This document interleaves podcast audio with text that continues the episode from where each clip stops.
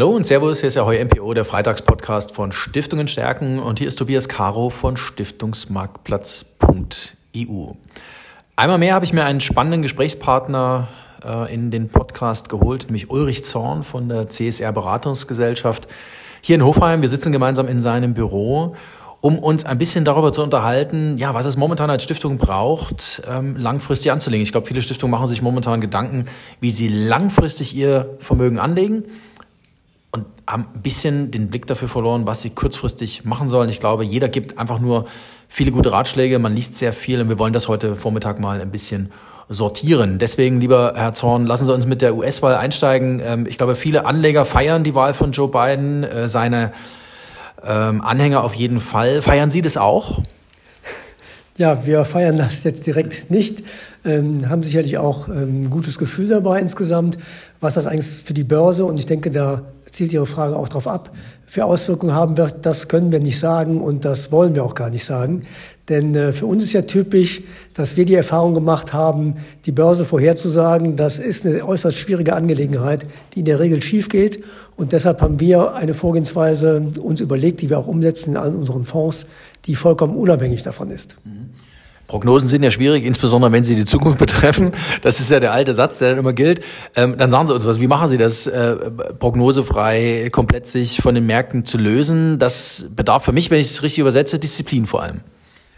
Ja, da haben Sie recht. Ähm, wir haben es auf die Fahne geschrieben, wir gehen antizyklisch vor bei unseren Investments. Das heißt, wir wollen preiswert kaufen, teuer verkaufen. Das ist jetzt für sich genommen noch äh, keine neue Erkenntnis, dass das ähm, gut passen könnte.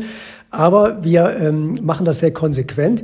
Wir legen immer am Jahresende für das Folgejahr einen sogenannten Jahreskanal fest, in dem wir definieren, jetzt am Beispiel vom DAX, wo ist der unten im Jahr und wo ist der oben. Und dazu bedienen wir uns ähm, der Prognosen vieler schlauer Leute, die die jeweils ähm, für das Jahr eben äh, entwickeln. Und äh, man muss sich das so vorstellen, dass wir für den DAX 30 Prognosen für das Jahr 2021 demnächst auf dem Tisch liegen haben. Und unsere erste Idee ist zu sagen, wahrscheinlich hat einer von denen recht. Wir wissen aber nicht wer. Und dann wäre die Ausgangsbasis zu sagen, wir nehmen die tiefste Prognose dieser 30 als äh, tiefsten Punkt für den DAX und die höchste als höchsten. Aber wir wissen auch aus Erfahrung, dass äh, die Prognostiker ähm, alles Optimisten sind und in der Regel zu positiv schätzen. Und deshalb nehmen wir noch mal eigene Überlegungen äh, vor und ähm, schauen uns nochmal verschiedene Kennziffern an und erweitern in der Regel den Kanal um diese 30 ähm, Prognosen. Aber der wird so gewählt, dass alle diese Prognosen da reinpassen. In der Regel ist aber weiter nach unten nochmal äh, weiter ausgedehnt. Mhm. Das heißt, wenn ich jetzt mich mit zum Beispiel dem CSR-Ertrag Plus beschäftige, den wir in unserer Fondsfibel für Stiftung MPOs ähm, auch für das Jahr 2020 analysiert und für stiftungsgeeignet befunden haben. Ähm, das heißt, was kriege ich denn da dann genau in dem Fonds? Was bedeutet jetzt diese Kanalsystematik, wie ich es mal nenne? Was bedeutet die für den Fonds ganz konkret? Ja, für den Fonds ganz konkret bedeutet das, der Fonds darf maximal 80, äh, 30 Prozent Aktien haben und wenn der Aktienmarkt jetzt fällt, dann bauen wir mit dem Fallen des Marktes diese Aktienquote auf und haben an der unteren Kanalgrenze die 30 Prozent und an der oberen Kanalgrenze haben wir null. Und so wie der Markt, das Schwingen des Marktes, das nutzen wir damit aus. Wenn der Markt fällt, dann bauen wir Quote auf. Wenn der Markt steigt, dann bauen wir Quote ab. Und das hat auch in der Krise jetzt im März hervorragend funktioniert. Denn mit dem Fallen des Marktes, also erst mit dem Fallen des Marktes, haben wir die Quote aufgebaut, haben am Tiefpunkt des Aktienmarktes die volle Quote gehabt und sind mit der dann wieder zunächst hochgefahren, haben die beim Steigen des Marktes dann sukzessive reduziert und stehen mit dem Fonds heute wieder da von der Performance, wir am Jahresanfang waren. Das heißt, wenn ich jetzt als Stiftung mir den Fonds ein bisschen genauer anschaue, ähm, ich habe ein bisschen flapsig mal in die Analyse reinformuliert, es ist ein guter Cash-Ersatz, weil es ist ein sehr konservativ gemachtes Produkt. Es schüttet nicht übermäßig viel aus, aber es schüttet etwas aus. Vor allem schüttet es konsistent, konsistent etwas aus. Ähm, wenn ich mir jetzt den Chart anschaue, dann muss ich sagen, ähm, der Lackmustest für dieses Jahr war erfolgreich, weil sie haben die Delle, die entstanden ist, relativ schnell wieder aufgeholt. Und das hat was mit der Anlagepolitik zu tun, dass man, wenn man unten dann die Aktien hat, dass die natürlich in der Erholung funktionieren und dass dann gewährleistet ist, dass man mit dem Fonds die Delle wieder aufholen kann. Ähm, wenn ich jetzt äh, mir das Ganze aus Stiftungssicht nochmal anschaue, ist das ein bisschen ähm, ein ein anderes Doing im Fonds als in den klassischen Stiftungsfonds, wo man jetzt an der anderen Stelle gesehen hat, ja, die haben wahrscheinlich ein bisschen Aktien gegeben, als es unten war und sind jetzt in der Erholung nicht ganz mitgelaufen. Also wenn ich jetzt aus Stiftungssicht mir überlege, ich muss ja auch in den Stilen, in den Investmentstilen ein Stückchen mischen, bekomme ich dann was anderes als in einem klassischen Stiftungsfonds? Kann man das so sagen? Ja, das waren jetzt viele Fragen auf einmal. Sorry dafür. Ich versuche das mal zu sortieren. Also zunächst mal die Frage Cash-Ersatz. Das Wichtigste aus meiner Sicht, um diese Frage zu beantworten, ist erstmal, wie sicher sind die äh, Investments, die in dem Fonds selbst vertreten sind. Und auf der Rentenseite gehen wir ja überwiegend in deutsche Hypothekenpfandbriefe, also oberste Sicherheit. Und auf der Aktienseite gehen wir in deutsche Standards, Standardwerte, also auch höchste Sicherheit auf der Aktienseite. Insofern ist ähm, ja, die, die Basisfrage damit schon mal geklärt. Was wir tun, das ist per se sicher von den Investments her. Jetzt Ihre Frage, wie wir vorgehen.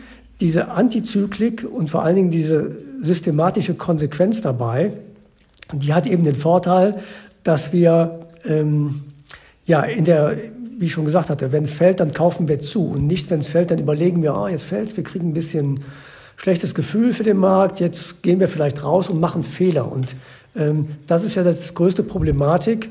Äh, natürlich ist das ein hoher Stressfaktor für alle Beteiligten, wenn Kapitalmärkte stark unter Druck geraten. Und dann ist die große Gefahr, dass man zum verkehrten Zeitpunkt sozusagen das Falsche tut. Mhm. Und das ist qua unserer Systematik von vornherein ausgeschlossen zum verkehrten Zeitpunkt das Falsche tun. Das ist, äh, äh, ist gut gesagt, aber da, ist, steckt natürlich sehr viel Wahrheit drin.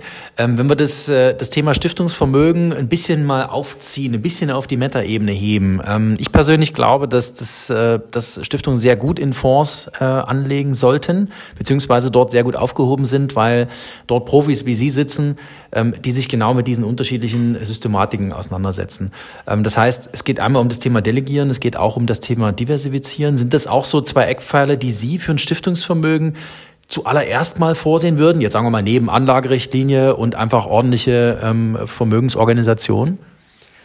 Ja, auf jeden Fall. Die Diversifikation, die hat ja den Vorteil, dass idealerweise, wenn sie gut funktioniert, sie verschiedene Produkte zusammenstellen, die nicht unbedingt gegenläufig, aber zumindest nicht zur gleichen Zeit dieselbe Entwicklung zeigen. Und wenn es einem gelingt, ein Portfolio zusammenzustellen, indem man verschiedene äh, Produkte oder Fonds miteinander kombiniert, die jeder für sich grundsätzlich gut sind, aber die müssen nicht zu jeder Zeit äh, gleich gut sein. Das ist eigentlich gerade die Kunst. Und wir haben die Erfahrung gemacht, dass unser CSR Ertrag Plus Fonds weil er von der Vorgehensweise komplett anders ist als alle Fonds, die wir zumindest kennen, nochmal eine Stildiversifikation mit ins Portfolio reinbringt. Und das ist auf jeden Fall vorteilhaft für den Anleger, denn das bringt sein Risiko insgesamt runter. Das heißt, als Stiftung muss ich schon ein Stück weit darauf achten, dass ich mir nicht ein Portfolio aus fünf gleichen Stiftungsfonds, die alle 70 zu 30 zusammenstellen, ja, wobei die 70-30 ist die Frage, wie werden die 70-30 umgesetzt? Also wir machen ja auch 70-30, aber wenn man jetzt, also das krasseste Beispiel wäre zu sagen, ich nehme einen Trendfolger, der 70-30 macht und ich nehme einen Antizykliker, wie unseren, der 70-30 macht, dann haben sie grundsätzlich die gleichen Chancen, aber ähm, mit Sicherheit werden die beiden Fonds, also die beiden Strategien in verschiedenen Phasen komplett unterschiedlich sein. Und wenn Sie die zusammenfassen, dann haben Sie das Beste aus beiden Produkten, aber mit einer deutlich geringeren Volatilität. Mhm. Ähm, das finde ich als Hinweis, finde ich das gut, weil ähm, ich glaube, man kann schon den Stiftungen immer an die Hand geben, diversifiziert, versucht auch über Assetklassen zu streuen, aber vor allem auch über Anlagestile. Ich glaube, dass das wichtig ist aus Stiftungssicht, dass man nicht nur immer gleiche Stiftungsfonds äh, zusammenpackt, dass man auch den anderen Pure Play, Sie haben zum Beispiel vor kurzem einen SRI Anleihefonds aufgelegt, dass man auch durchaus sich Rentenbausteine ähm, raussucht, die funktionieren. Jetzt sagen Sie uns doch mal, wie bringen Sie beim Thema Rente äh, und SRI auch das Thema Ausschüttung, wie bringen Sie die drei Komplexe zusammen? Weil ich stelle es mir wirklich nicht einfach vor im Moment, ähm, so ein wirklich stimmiges Rentenprodukt an den Markt zu bringen. Aber sagen Sie uns mal ein bisschen was dazu.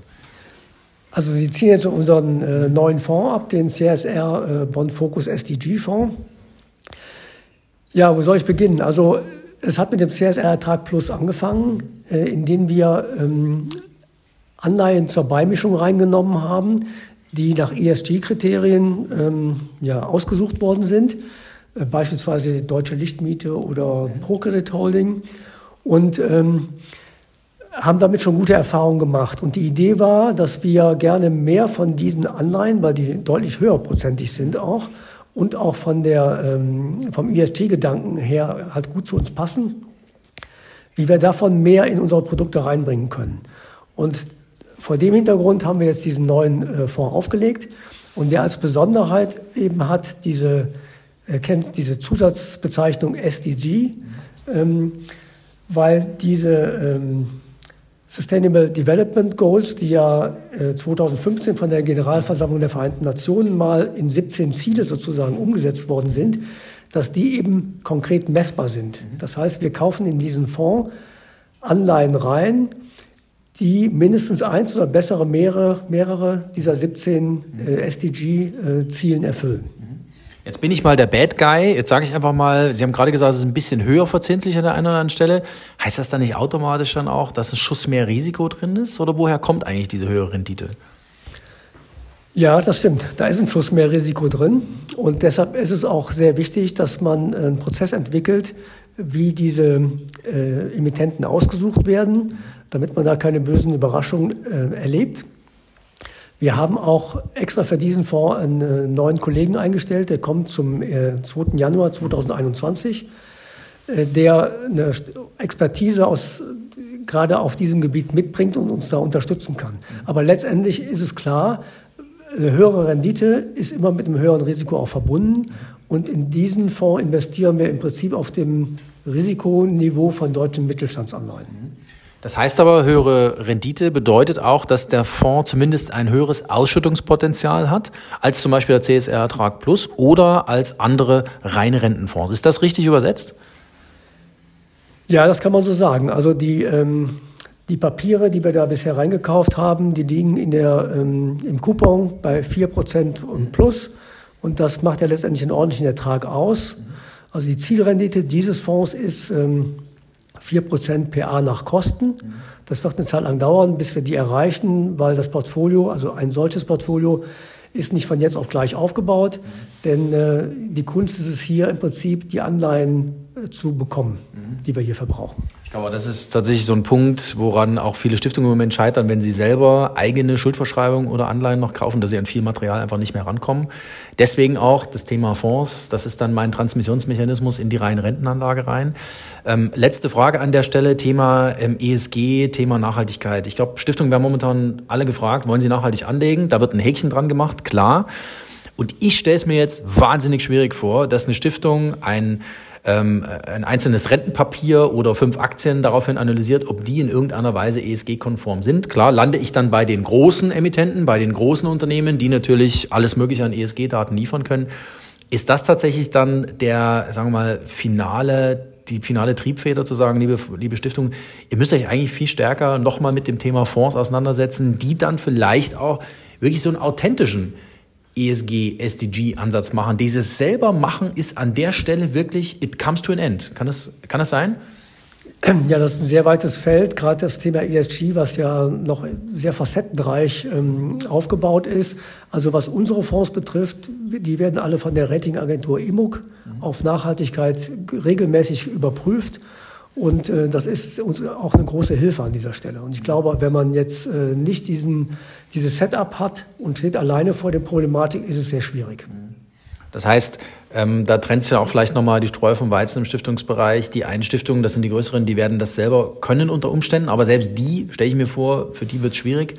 Ähm, und dann ist man als Stiftung ähm, für weite Teile der Stiftungslandschaft wahrscheinlich darauf angewiesen, dass man einfach Fonds mit einem ehrlichen ESG, SDG ähm, findet. Äh, lieber Ulrich Zorn, ich danke Ihnen sehr, dass Sie sich Zeit genommen haben. Hat Spaß gemacht, dass wir uns über Ihre antizyklische Systematik in der Voranlage äh, unterhalten haben. Und was ich für mich gelernt habe, ist, äh, sie wissen, dass sie nichts wissen. Das heißt, sie sind prognosefrei unterwegs. Und das finde ich einen sehr ähm, sympathischen Ansatz, äh, denn es ist ja in der Tat so. Was wissen wir über die Zukunft? Wir haben alle keine Glaskugel auf dem Schreibtisch stehen. Lieber Zorn, vielen Dank. Ja, und liebe Hörer, bleiben Sie uns gewogen hier auf Stiftungen stärken bei unserem Freitagspodcast Ahoy MPO. Und alles zur Voranlage finden Sie natürlich wie gehabt unter www.fondfibel.de. Tschüss und auf bald.